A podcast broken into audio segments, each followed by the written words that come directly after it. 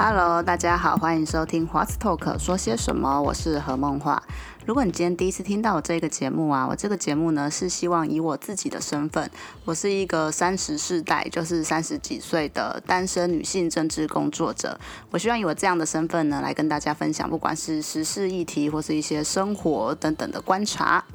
我录音的时间呢是八月十六号，本来想要赶在就今天上架的，但是。看起来应该是会来不及，所以会到十七号才来上架。所以大家如果听到我说就昨天八月十五号，就不用觉得太奇怪。好，那本集的节目呢，想要跟大家分享的呢，也是关于时事的议题。昨天呢是八月十五号，其实八月十五号呢是一个非常重要的日子。怎么说呢？它其实有几件重要的事情都在八月十五号这天发生。其中一个呢，就是它是我们史上第一次的，就是直辖市的市长补选，也就是我们高雄市长补选的日子。那我就会先就就是高雄市长补选的结果来跟大家分析，就是各个得票的对于各个政党的意义。那另外一个我想要谈的议题呢，其实八月十五号也是我们第二次世世界大战结束的日子，日本是在当天投降，所以呢，它其实在日本呢就会被称作是中战日。然后其实从前几天就是也分别是广岛跟长崎的，就是原子弹爆炸的纪念日，从那时候开始，日本就陆陆续续有一些纪念的活动。不过大概大家不知道会不会很好奇，说它是一个就是二次大战结束的终战日的纪念，那为什么好像其他的国家，像是我们或者是美国，或者是那个对岸的中国，他们为什么好像没有相关的纪念活动呢？因为我们不都是一些很受到其实二战影响还蛮大的国家嘛。那我就在其中跟大家分析其中的奥妙，因为有两个中战纪念日，为什么会这样呢？那我就在今天的节目中也会跟大家来分析。那其他其实呢，还有一个议题，就是每次到了中战日的八月十五十五号的时候，都会被国际上来讨论的，就是靖国神社参拜的问题。那靖国神社是一个什么样子的地方？那它参拜上面为什么每次都会引起外交外交上面的争论？呢？也会在今天的节目来与大家分享。那我们就开始吧。今天这集其实是我第十一集的节目，所以大家可以发现我前面的开头有做了一点小小的调整。就其实做了十集之后，也会希望就是节目可以越做的越好。当然，很多我觉得口条或者节目的设计上面，都希望可以再更加精进。所以如果大家有任何的想法，都欢迎留言告诉我，不管是在部落格啊，或是可能 Apple 的 p o c k e t 下面，也都可以评价来留言，都非常欢迎能够能够听取到大家的意见。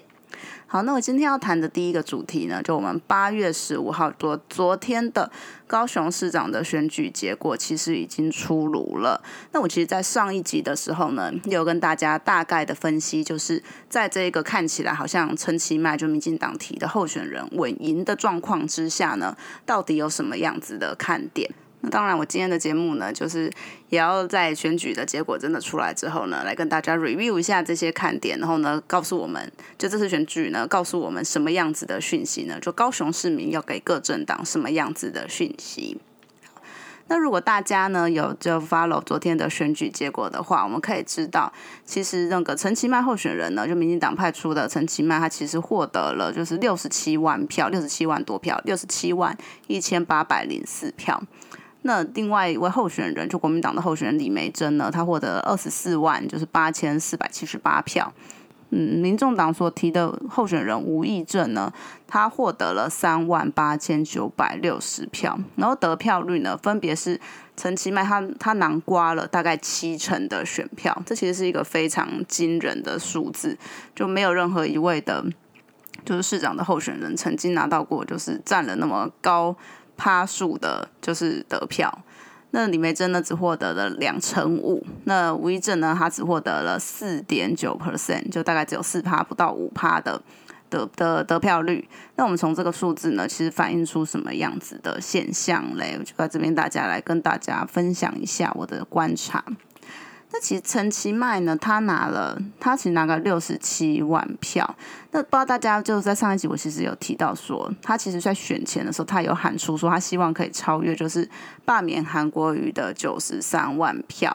然后呢，我有提出一个观察的点，是看可不可以获得大概七十五万票，就是可能大家投票率五成哦，有六成七的选民呢都支持陈其迈。那虽然呢，陈其迈都没有达成这几个数字，我们知道九十三万票，那真的是一个充满了对韩国瑜愤恨情绪下所所所投出的得票数，我觉得要达到真的有一定的困难度。那七十五万票呢，其实是要投票率呢有达到五成，然后呢，这五成选票之中有六成五的选票呢要投给陈其迈才有可能达成。那我们可以知道，其实罢韩的投票率，大家不知道有没有印象中是多少？其实罢韩的投票率虽然呢支持韩国瑜罢免的有得到了九十三万票，但事实上呢，因为当时候韩国瑜他们阵营的策略是采取盖牌嘛，就是希望说就是反对罢免韩国瑜的人都不出来投票，所以在这样子的情况下呢，其实当时的投票率只有四成二，就百分之四十二而已。可是因为有九成的。叫九成都投给就是支持韩国瑜罢免，所以才开出了这样子的选票。所以，我们其实有罢韩的，就是投票率，我们就可以大家大概的预估说，其实你在这次的补选投票率要达到五成是有一定的难度的。那最后补选的投票率是多少呢？是四四四十一点八。那四十一点八的过这个这个投票率呢，其实呢亮点是说，陈其迈呢他却拿下了大概七成的选票。就是这里面出来投票的人，就是有十个出来投票的人，就有七个投给陈其迈。虽然说投票率只有四四成上下，不过呢，你要在这里面拿下了在七成的得票率，还是很不容易的。然后他也是成为就是高雄史上得票率最高的市长。我觉得呢，这虽这使得说，虽然说整体的投票率可能没有非常高，可是这么高的得票率呢，是陈其迈。其实我觉得也是对他的整体的选情来说，嗯。可以说是他成功的一个地方，拿下了这样子那么高的得票，但也因为呢，陈其迈最后他的获得的选票，并没有大家想象中的可能到七十五万票，或是甚至期待更高的八十万票，或是到罢韩的九十三万票，所以大家会认为说这样子的一个结果，也是高雄市民就是在告诉就是民进党说，告诉陈其迈说。嗯，我们现在虽然认可你来当市长，可是呢，你必须要好好的表现。就呢，你他们或他们给了他一个，就是还算 OK，可是没有到非常高的一个得票的一个成果，来告诉他说，我们虽然让你当市长了，但是你要好好的表现，就不要嗯，又跟之前可能韩国瑜一样，都不知道在干嘛，市政空转。要战战兢兢的做，不要想不要想说可能什么高雄又回到了就是民进党以前那种铁票的状况了。我觉得这是一个这次的得票面所呈现出来的一个状况。那我们看来看国民党这边呢，其实国民党这边他的李梅珍候选人，他也是他也是没有守住，就是国民党他们所设的标准，他们所设的标准呢，其实是三三成的选票。那我们可以知道，其实最后李梅珍她拿下的是大概二成五的选票，所以这对国民党来说呢，也算是一次的就是失败的选举的结果。那这样子会造成什么样子的影响呢？一个当然就是我们在上一集有提到，他们党内的权力的绝对会有一些一定的变动，尤其是江启臣他在上任之后呢，面临到了各个的难关，他都没有守住的状况下，他在党内的权力的稳固呢，是会受到一定的挑战的。所以呢，他其实在那个补选的结果一结束之后，马上呢就必须要开始去进行一些不管是检讨啦，或者是权力的。该组或来讨论，就是必须要展现出他在这次补选结果中有非常努力的在做检讨，然后予以改革。那后来其实国民党在九月三号，在九月六号的时候，必须他们会召开就是他们的全代会。然后在全代会上面呢，就是江启臣会受到什么样子的挑战，然后大家也都觉得很难讲。然后另外一个状况就是，其实，在选前之夜，就是八月十四号的时候呢。之前的那个高雄市长的嗯后当选人哦，也是被罢免人韩国瑜，他其实有出来就是帮李梅珍助选。那其实这一个状况大家也会引起非常多的讨论，为什么呢？因为你是一个已经被高雄市民用九十三万票罢免的市长了，你照理说当然就是嗯先沉潜一下，就是远离世事，因为你出来绝对就是会被高雄市民笑啊，或是怎么样产生很大的状况。可是最后呢，国民党呢，他们所用的策略却是又请出了高韩国瑜出来就是助选。为什么会有这样状况？其实其实就反映出了连。高雄原本的基本盘，就国民党的基本盘，因为我们可以知道，其实国民党还是有一部分的人，或者是我们可以说有一部分的韩粉们，他们非常的支持韩国瑜，还是非常的不理解为什么韩国瑜被罢免的。然后呢，其实这些人呢，他们可能在这次的补选中都没有非常热情的想要出来投票。所以呢，在遇到这样子的状况之下呢，国民党必须使用了请出韩国瑜来助选这一招来守住他们自己的基本盘。可是我们可以看到结果，就算韩国瑜都出来了，国民党还是没有守住他们的三成，只有两成五的状况。所以呢，其实对国民党，不管是后来的改革，或是江启臣他的权力的稳固来说，都是一个很大的挑战。我们可以后来继续来观察国民党会怎么走下去呢？那最后我们来讲到就是民众党。其实我觉得民众党是里面大家最惊讶的，或是其实我觉得反而在最后选选举结果出来之后，大家的眼光都放在就是民众党跟民众党的候选人吴益政上面来讨论，就是这次的选果，这次的成果就是就是高雄市民要告诉民众党什么样子的讯息。我们可以知道说，就是民众党他们提出的这位候选人，还是之前是亲民党的议员，就是吴益政，他只拿到了大概四。那个四趴的选票，就是只有百分之四。那这个这个得票率，这个得票率呢，其实嗯非常的低。我们要怎么说它很低呢？因为其实呢，就威正他自己在二零二零年的时候，他有参选立委。然后他参选立委，他其实是用亲民党籍。我们可以知道，他其实在议员的时候就是用亲民党籍的。所以他在二零二零年选立委的时候，他其实是挂亲民党籍来选。好，那他可他当时呢，其实也有获得就是。嗯，四点九五趴的选票，比他这次就是选市长的选票还要高。那我们再来看其他的数字。那我们可以知道说，其实，在上一集我有说到说，民众党他们来判断就是这次选举有没有成功的标准，是用他们的不分区的得票的转换来看的。因为他们那个时候的不分区呢，其实呢拿下了大概八点五趴的，就是选票，大概十四万。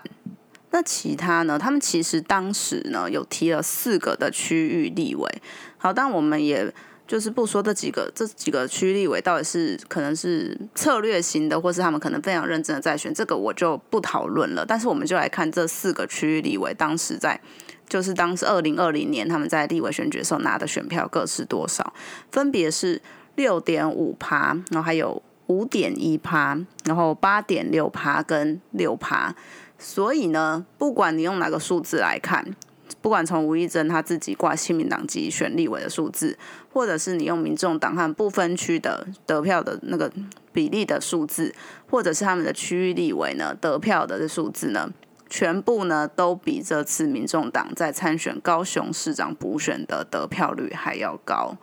所以这其实对于就是民众来说，民众党来说是一个非常大的危机。因为他们的得票呢不增反减，而且呢减少的幅度其实还蛮大的。如果你从用部分区的转换率来看，八趴只有四趴来看的话，那对于就是我们在上期有讲到说柯文哲的光环，它到底可不可以继续的延续或是转换？那那那大家都起了一个非常大的就是疑问嘛。那我觉得这次的结果，我觉得就是展现出了一个柯文哲光环转换的失败。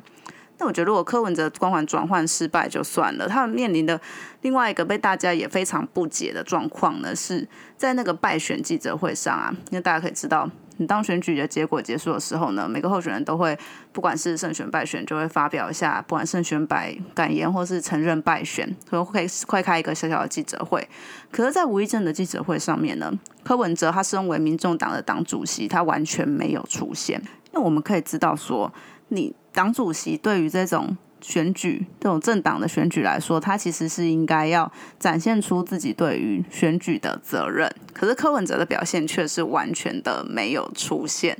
大家就会觉得说，他对于吴益政的态度是一种切割与放弃啊，好像他选的很烂呢，就跟他没有关系了。说所以呢，就连他的败选记者会上，他也不出现来，就是鼓舞一下当时被他劝出来。本来是亲民党籍，然后用民众党所选的吴益珍，他竟然是这样子的来对待一个自己党籍的候选人，然后大家觉得说非常的夸张。我甚至也很多人来说，说不定吴益珍他自己，他用可能无党籍或是亲民党籍选的得票，都会比用民众党还高。这对于他的可能在政治的选涯那个生涯跟判断来说，是一个失败的选择。可是民众党后来呢，这样子对待他们自己党籍的候选人，在大家看来呢，也是一个非常失败的一个操作。所以我觉得民众党到底要怎么样，在不管是二零二二年的地方选举，或二零二四年的嗯总统大选呢，想要跟国民党或者民党或其他的第三势力呢来继续的交手，他们的策略跟路线都必须要非常认真的来想一下。那我这边再补充一个，就是大家可能在看新闻的时候会看到，就大家会说，就是吴益政他虽然他他只拿了大概四趴的选票嘛，那很多呢就是新闻都会写说得票率他可能不到五趴，然后保证金就没有了，然后就是就是来展现说其实。吴益政这次的得票，他其实有两个，就是我们选举的时候呢，会缴的钱跟获得的钱，他完全都没有拿到。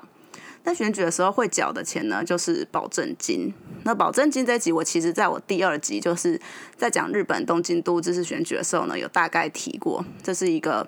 制制度就是你要缴缴了一笔钱，然后来就是你缴这笔钱之后呢，你才会才能够参选。那你达到一定的那个得票率，你就可以把钱拿拿回来。然后另外一个呢是补助款，补助款呢它是一个我们也是保障就是那个政治发展还有还有政党发展的一个制度，就是你的得票呢拿到了一定的。嗯，结果你可能没有没有赢得选举，不过你你的得票获得几趴之后呢，就是你会得到一些选票的补助款，一票三十块，算当做你的选举的补贴。因为我们知道你选举是非常的需要花很多的经费，那很多媒体都下这个标题说。无一证得票未超过五趴，然后保证金、补助款都没了。我觉得大家乍看之下呢，会有一种误解，就觉得说你好像得票只要超过五趴，你就可以获得保证金。那但我要告诉大家说，其实没有。其实呢，就是我们的保证金制度，我在那个第二节的时候大概讲过。那它这个高这个制度呢，其实金额我觉得还算是高。那怎么说高呢？就我在那集的时候，其实有讲说，其实东京都的保证金是三百万日币，然后三百万日币，大家换算下来，其实不到不到，可能汇率会有一点差别啦。然后基本上可能不到大概一百万或一百万上下的台币。那我们的直辖市的选举其实就就必须是两百万的保证金，所以你选一个东京都跟选高雄市，其实高雄市你要花比较多的钱才能成为候选人。在东京，他们。的保证金呢，要拿回来的标准呢，是他们自己的得票数呢，是有效票、有效的投票总数的十分之一，你就可以把那个就钱拿回来。不过我们的标准又比日本更高。我们也是十分之一，可是我们的十分之一呢是总选举人数的十分之一。然后其实高雄目前呢有两百三十万，大概两百三十万的就是选举人数，所以你必须要拿到大概二十三万，就是你才可以把保证金拿回来。所以其实在这次的状况下，连那个国民党的候选人李梅珍，他都差一点拿不到就是保证金，更不要说就是。只拿了四趴选票的无意政了。虽然如果我们换算成日本的标准来说，有效票的大概十分之一的话，大概九万多票的话，吴益政标准他也是拿不到这个保证金的。不过我觉得在这次的选举，因为这次的选举是一个投票率相对之下比较低的一个选举，我觉得就可以更深刻的来反映出这个我们保证金的问题跟拿回来的标准是不是要做做某一些的改变。因为其实你看，连国民党的候选人，他都可能差点拿不回来这个保证金的数量。那这对于小党来参选，就这样子的补选，是不是就是相较之下可能比较不公平呢？我觉得这个是大家可以在其中来思考的一个问题。那得票就是补助款呢？那补助款呢？它是就是三每票是三十元的补助款，它是你必须呢要在全部的当选票数的三分之一，然后呢超过这个数字，你就可以拿到补助款。所以呢，因为陈其迈他是以六十七票来。六十七万票来当选的，所以你的三分之一就大概是二十二万票，所以你超过二十二万票呢，你就可以拿到补助款。所以李梅珍呢，她也算是惊险，她也吃过两万票，就是她就拿到了补助款。所以其实，在我们的就是保证金跟补助款，就是可以拿到的标准有点不一样的状况之下。其实有几次的选举，你拿到补助款的标准是比保证金还要低的。像这次其实就是，因为你的补助款选举补助款只要拿到二十二万票，你就可以获得。那你然后拿回保证金的话呢，你是要拿到二十三万票。不知道大家会不会觉得这个标准是合理的吗？还是它其实我们有一些讨论的空间？因为我们知道保证金的用意呢，就是希望呢候选人可以认真的选举。因为我们其实，在那个第二集讲东京都知事选举的时候，其实就有点出这样子一个状况，可能大家就是参选呢，就是不不只是不只是想要就是为了公共服务，或是想要赢得选举而已，可能是为了一些其他的目的，例如说可能打知名度啊或什么的。可是，其实你就算有保证金的状况下，还是有可能会发生这样子的事情。不过，因为这个保证金的制度，它是希望可以至少能够稍微确保一下这样子的状况不要这么的泛滥。所以，我们拿回去的标准，如果这个候选人他选的够认真，是不是他不用那么高的选票，他们就可以拿回保证金呢？因为我们可以看到日本的例子就是。你的有效票的十分之一就可以了。可是我们的话呢，是要选举人数的十分之一。那其实相较之下，大家会知道说，就算是在一般的大选，可能也都会是相较于选举总人数，绝对是会比较低。因为你不可能百分之百的人都出来投票，可是你却是以就是呃选举总人数来定定这个标准，那是不是有什么转换的空间？我觉得这个是可以大家用来思考的一个问题。就刚好借着，因为吴一珍他保证金跟补助款都拿不到，然后甚至连国民党的参选人李美珍都差点拿不回来的状况下，我觉得就点出这个问题来给大家思考一下，觉得怎么样做可能会比较好。第二个要跟大家分享的议题呢，也是在八月十五号这天很重要的一个议题，因为大家知道八月十五号这天呢，其实是。第二次世界大战结束的日子，为什么说它是第二次世界大战结束的日子呢？因为呢，日本就是在这天投降的。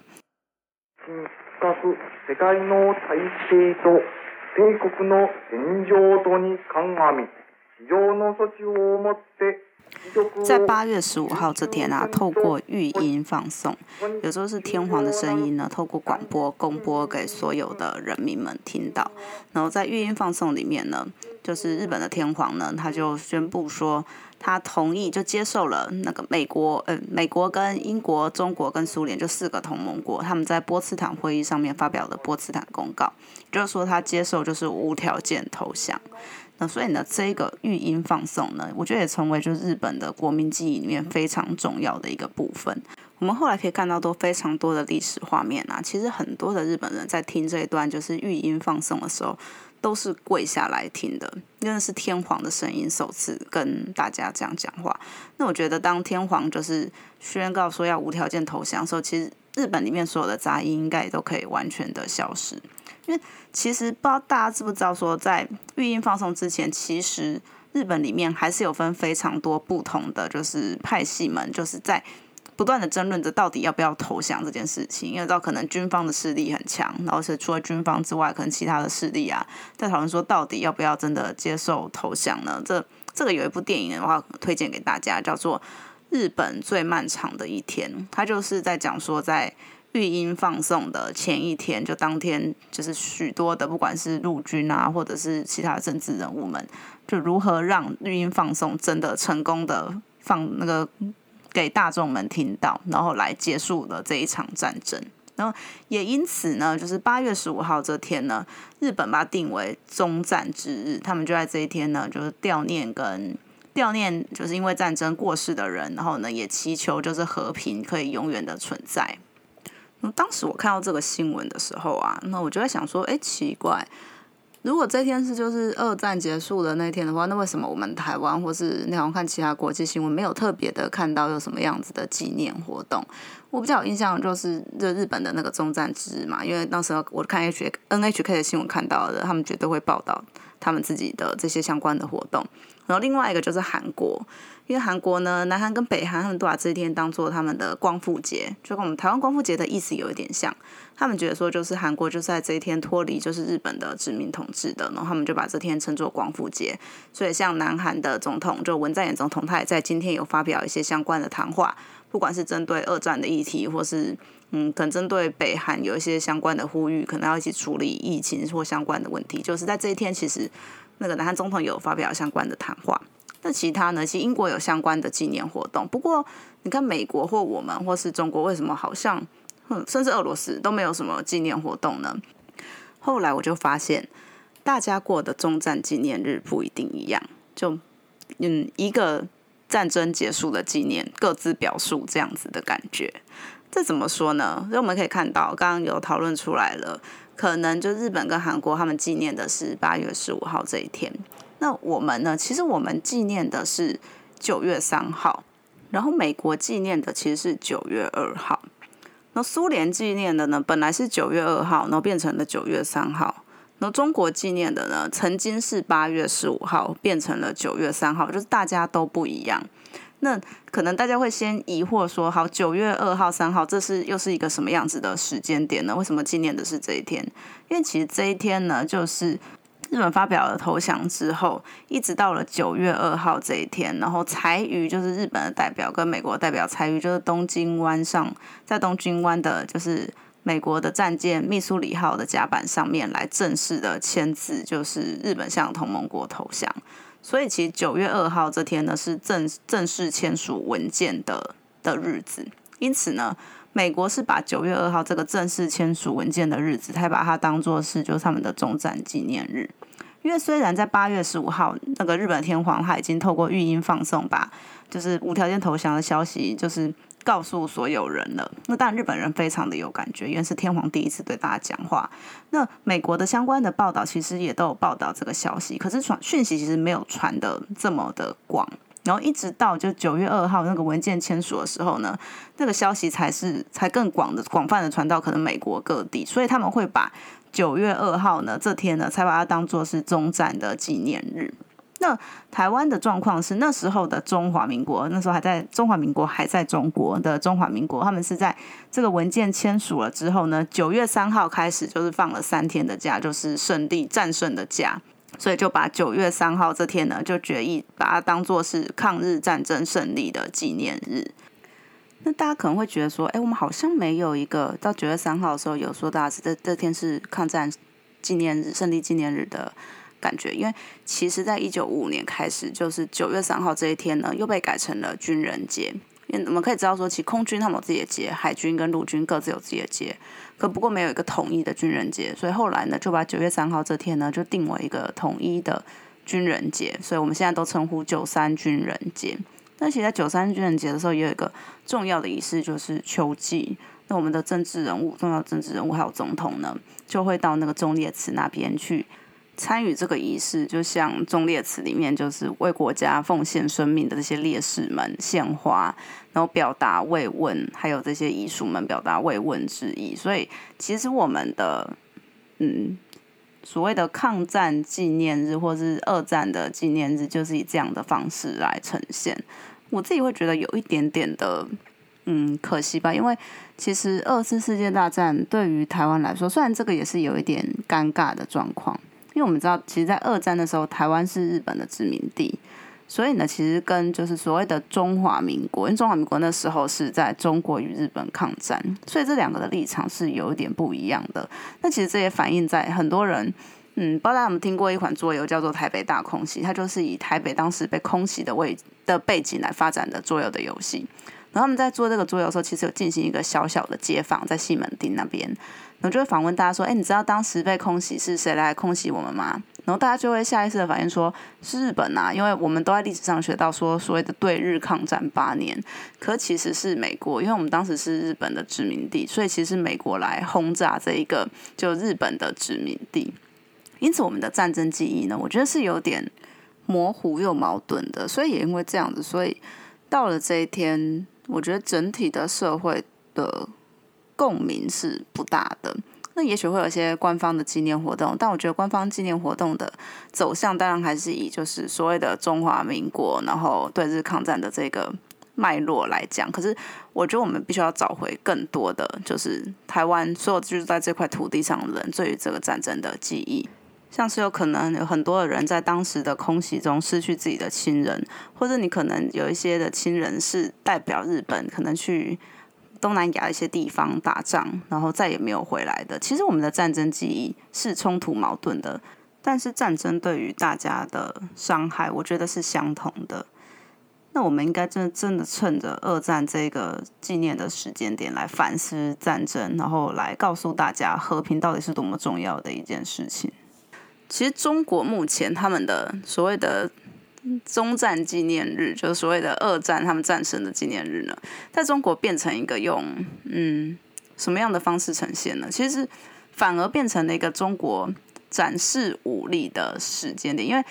大家可以发现嘛，其实这个节日在各地都会变成跟其实军方有点关系，因为打仗的其实最主要是军人嘛。那么在台湾可能就是军人节，然后在日本的话，其实我后来会面会提到的就是他们的靖国神社。那靖国神社也引起非常多的就是国际外交的问题，这我们后面再来谈。然后在中国的话呢，他们就是用阅兵的方式来呈现。其实他们在这当时就是二战结束七十年的时候，中国就有实行大阅兵，然后来展示他们的国力。所以你反而就变成一个，哎，其实应该是要纪念战争结束，然后代表了和平的日子，却变成中国一个展示武力的日子。我觉得这也是一个有一点嗯荒谬的地方。因为我觉得二次大战这件事情，我觉得对中国来说，他们还是会比较想用就民族主义的情感来看待这个所谓的二战纪念这件事情。因为当时的中国是被日本所侵略的，那我觉得现在中国共产党他们一直就是在灌输他们中国的民众一个这样的想法，就是说我们必须要强大到不要被其他的帝国主义所侵略。所以呢，在二次大战的纪念这件事情上面呢。表达他们自己的强大，然后不被侵略的民族荣耀，其实比追求和平，然后来汲取这个战争的教训来说，我觉得对他们来说是更重要的。不过呢，当时是就是侵略国的日本，他们就完全无法展现出这样任何一点关关于就是民族的荣耀或是这样子的感觉。因为大家会非常害怕，说就是日本的军国主义是不是又要兴起？其实我觉得靖国神社就是一个非常好的例子。那其实每年真的到了八月十五号的时候呢，大家关注的重点就是又有什么样子的政治人物去参拜靖国神社。那其实在今年呢，就是昨天呢，昨天有四位就是安倍内阁的阁员去参拜靖国神社。然后这四位阁员呢，分别是那个他们的环境大臣小泉进次郎，也就是之前的前首相，就是小泉纯一郎的儿子小泉进次郎。然后还有另外一位是文部科学大臣，还有一个是冲绳北方担当，还有他们的总务大臣。这四位呢，就那个安倍的内阁的大臣，他们有去参拜靖国神社。安倍本人是没有去的。那其实首相自己有没有去呢？也是。就是外交，不管是韩国、中国或是日本的政坛们很会注意到的一点。那我们先来解释说，靖国神社到底是一个什么样子的神社？为什么会让大家就是到了所谓的那个战争纪念日的时候都要那么的关注？那么里面呢，祭祀的的亡灵呢，其实呢是他们的阵亡的军人。然后这些军人呢，其实是从他们江江户末期就明治维新那个时候开始的一些。认为对国家有贡献的那些军人，就会放到靖国神神社里面。那这里讲个有趣的小插曲，就是到底什么样子的人可以被放到靖国神社？对那个明治维新当时的历史有一些兴趣的话，会在有一些人物，其实在明治维新里面非常的重要，像是西上龙西乡隆盛就是其中一位，他在明治维新的时候扮演很重要的角色。可是他并没有被放到靖国神社里面，因为其实最后呢，西乡他暂时的战争呢是西南的战争，然后西南的战争其实呢是跟明治政府作为对抗的，就是其实西乡他那时候的是带领的军是反抗军，是反抗明治政府的，所以呢，尽管他对明治维新非常有贡献，然后也战死了，可是他无法被放到靖国神社里面，因为他被认为说他当时是叛军。那这也是就是非常有趣的一件事情，就是谁可以被定位成可以进入到靖国神社里面？那原本呢被认为就是抚慰就是整个这些阵阵亡的军人的靖国神社呢，到二战的时候开始，它就成为了在日本军国主义之主义之下开始有了就是这样子的色彩。因为当时我有非常多的日本士兵，他们要跟战友告别的时候呢，就会说：“那在靖国神社再相见。”然后成为了当时其实日本士兵一个很重要的心灵寄托的地方。那另外一个让靖国神社就如此充满争议的原因，是因为他们在一九七八年的时候，因为当时呢，其实日本战败之后有进行一个就是东京审判。那当在东京审判呢，有几位呢是甲级战犯。那这几位甲级战犯呢？其实，在一九七八年的时候，他们都被放进到靖国神社里面来祭祭祀。那也因为这样，使得靖国神社开始有了一些争议。而且靖国神社一开始参拜，最初就是引起大家争议的，并不是在就是外交上面，而是日本的国内。那日本国内会讨论说，到底就是公职，就不管是首相啦，或者什么阁员，他们以公职的身份来参拜，就靖国神社，到底有没有符合宪法上的政教分离的原则？所以因此就是日本的这些公职，他们参拜靖国神社的时候，会非常的注意。后来他们其实用的方法呢，就是他们去拜，就是以公职身份去参拜靖国神社的时候，他们就不是用那个他们一基本上拜拜的那种方式。因为如果大家去日本神社会知道，他们去神社参拜的方式就是先先拜两次，然后再拍两下的手，然后再一拜，就是是神道的仪式。那如果这些就是官员们他们去拜靖国神社的话，他们必须只能采取就是一鞠躬。就是要表明说，他们参拜的方式是不具有就宗教的意味，他们才他们去拜才可以符合宪法。一九八五年的中贞根首相，他也是在就是八月十五号的这天呢，他以就首相的身份带领的十七位的阁员去参拜靖国神社。然后那一次呢，中国政府他们就首首也是第一次就正式的，就是。对于就日本参拜就靖国神社来表达他们的忧虑，然后靖国神社就后来再次引起就是外交上面的注目呢，就到了二零零一年，就小泉纯一郎当首相的时候，对，就是我们刚刚提到今年去参拜神社的其中一位阁员小泉进次郎，他的爸爸小泉纯一郎。因为他其实，在他要选就是自民党总裁选举的时候，他就有声称说，他如果成为首相，他不管怎么样，他都会在八月十五号就中战纪念日这天去参拜靖国神社。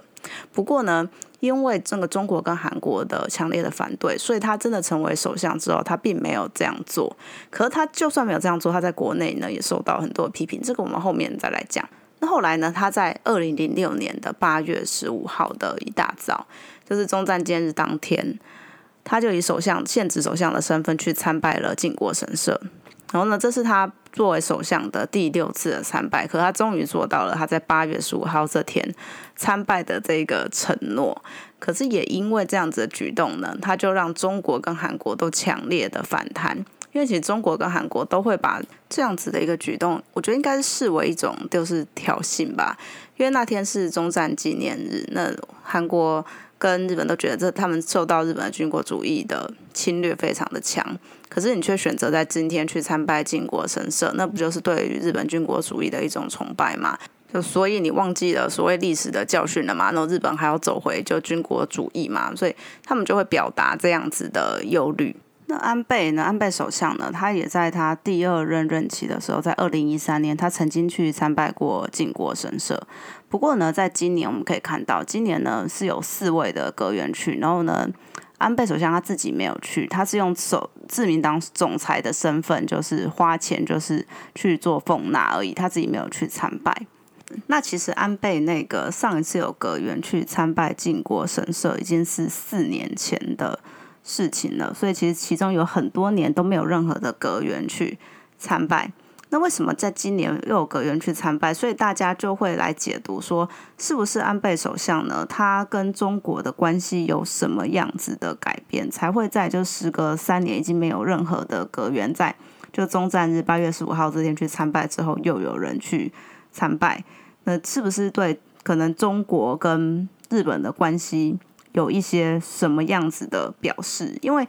像在去年的时候，我们可以知道，本来习近平他是要以国宾的身份去访日，在今年四月的时候，是因为疫情的关系，所以才才延后。所以其实，在去年的时候呢，安倍首相他们是完全没有任何人就是去靖国神社，因为怕怕跟中国就是破坏了跟中国的关系，所以是完全不敢去碰这一块的。可今年呢，他们去碰了这一块。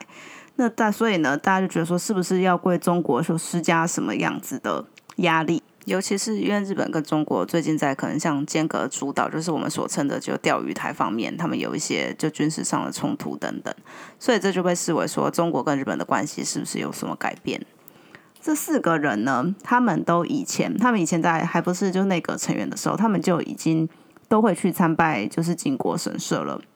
所以他们的说法上面会比较。好说，就是当大家有人问他们说为什么他们要去参拜的时候，他们就可以说这是他们一直以来就有的就是习惯，他们并没有因为成为了内阁阁员就没有这样做。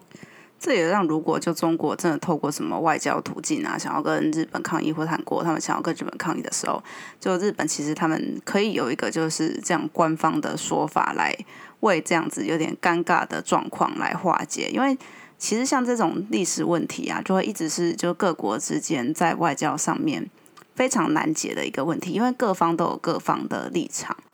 有时候可能是因为国内的压力，而反而使得你在外交上面必须要有什么样子的举动来跟国内交代。其实像这次的参拜事件，也会被解读说，可能是就是国内的保守派就是给自民党的压力，使他们就是必须要再做出就是参拜靖国神社这样子的行为。大家听到这里可能会想说，如果参拜靖国神社是一个会对就日本外交上面引起那么多麻烦的行为的话，那为什么每次呢都还是会有政治人物呢选择要去参拜呢？他们就面临到什么样子的压力？我觉得这个呢，我就到下一集再来讲好了，因为这其实要讲到日本就是蛮复杂的，就国内的情势。那其实今天这集我觉得时间上面呢也差不多了。而且我还想要分享我去靖国神社的经验。其实我在上次去日本的时候，我刚好在就是靖国神社旁边的一个那个大楼里面，就是就是看参与一个活动。然后出来之后就发现说，哎，靖国神社在这边。那我说，那我顺便去看看好了。其实我觉得一到那边的时候，你会觉得非常的惊讶，因为在一个就是它是在一个东京市区的地方，可是在市区的地方却有这么大的一块地，都是是空的，因为。就是是神社的地，然后我们知道大家去过日本神社就可以知道，它在鸟居跟就是神社就之间有时候会有很一条很长的那种表参道，然后在靖国神社里面也有这样子，而且它那个鸟居真的做的非常的大，会大到你会让你有一种真的是呃觉得非常的嗯宏伟的那一种的感觉，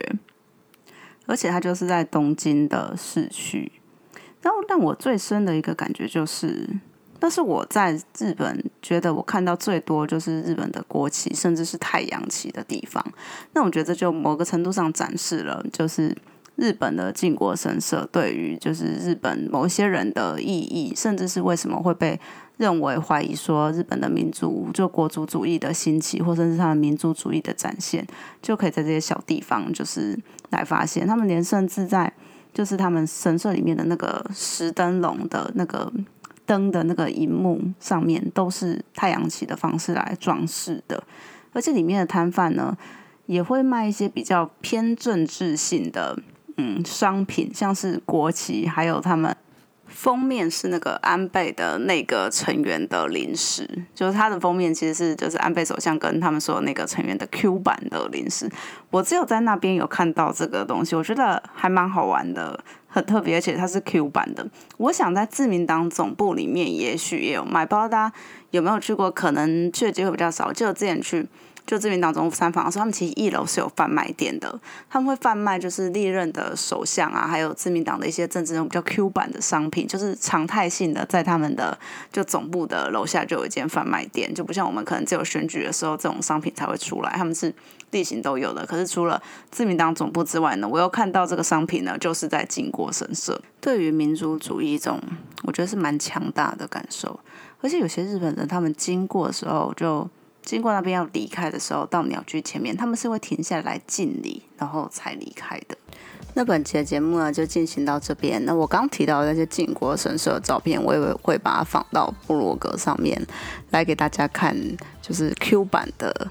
那个安倍内阁的馒头，还有他们的那个巨大的鸟居，还有太阳旗的装饰。那就在这边做一个小小的预告，那下一集呢就会再继续针对靖国神社来讲日本的保守派跟自由派对于战争这段历史的一些理解上面的差异，然后其实也影响到了他们如何看待就是中国跟台湾，那我们两方的关系，还有对待彼此政府的友好的方式。那当然也可以讲到跟韩国的关系，还有可能就我们台湾就是。